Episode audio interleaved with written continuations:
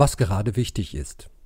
Schaben, Schimmel, Mäuse. Kontrolleure haben jahrelang Hygienemängel in bayerischen Bäckereien entdeckt. Die Verbraucher erfuhren davon nichts, wie Foodwatch kritisierte. Die Verbraucherschutzorganisation hatte über das Verbraucherinformationsgesetz Auskunft zu Kontrollen und Mängeln in acht bayerischen Großbäckereien erwirkt.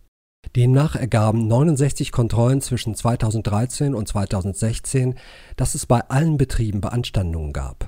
Drei Unternehmen schnitten besonders schlecht ab. Wieder einmal gegen England, wieder einmal im Elfmeterschießen.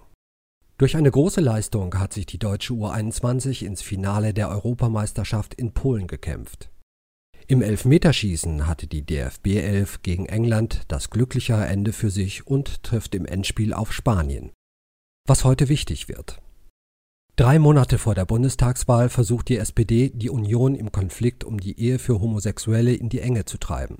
SPD-Fraktionschef Oppermann fordert daher eine namentliche Abstimmung im Bundestag. Schon heute Vormittag berät der Rechtsausschuss über einen Gesetzentwurf zur gleichgeschlechtlichen Ehe mit vollem Adoptionsrecht. In der CDU ist bereits von einem Koalitionsbruch aus Kalkül die Rede.